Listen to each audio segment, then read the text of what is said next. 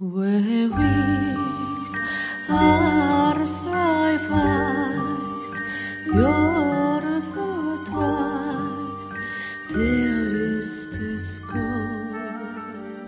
日刊階段山猫便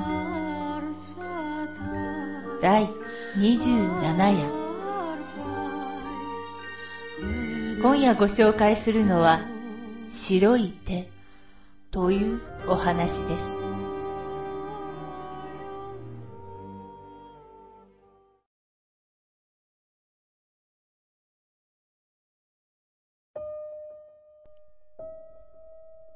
この話は私の母が体験した話です。私には兄、姉、妹、弟と計9人の兄弟です。ですが母は私たちの他にも産めなかった子たちが7人ほどいます。ある日の夜、母が夢を見たそうです。暗い空間に母が立っている。すると、その空間からどこからともなく真っ白い子供の手が現れて、母を連れて行こうとするのです。母は何度も何度も、助けて、助けて、と叫んだそうです。すると、母ははっとして目を覚ましました。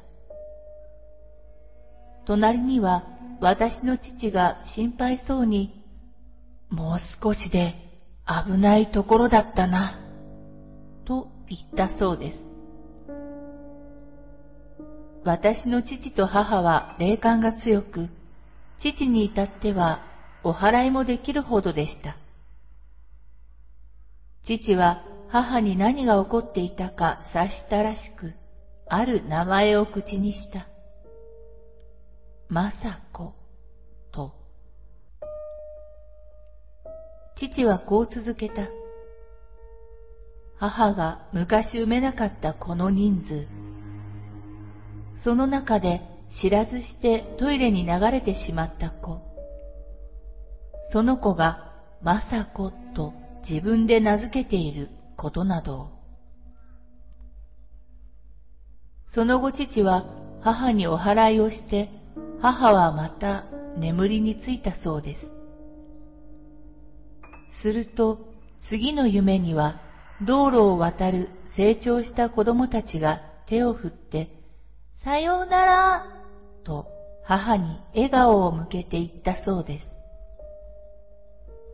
なぜだかはわからないが、母はその子たちが自分の子供だと分かったそうです。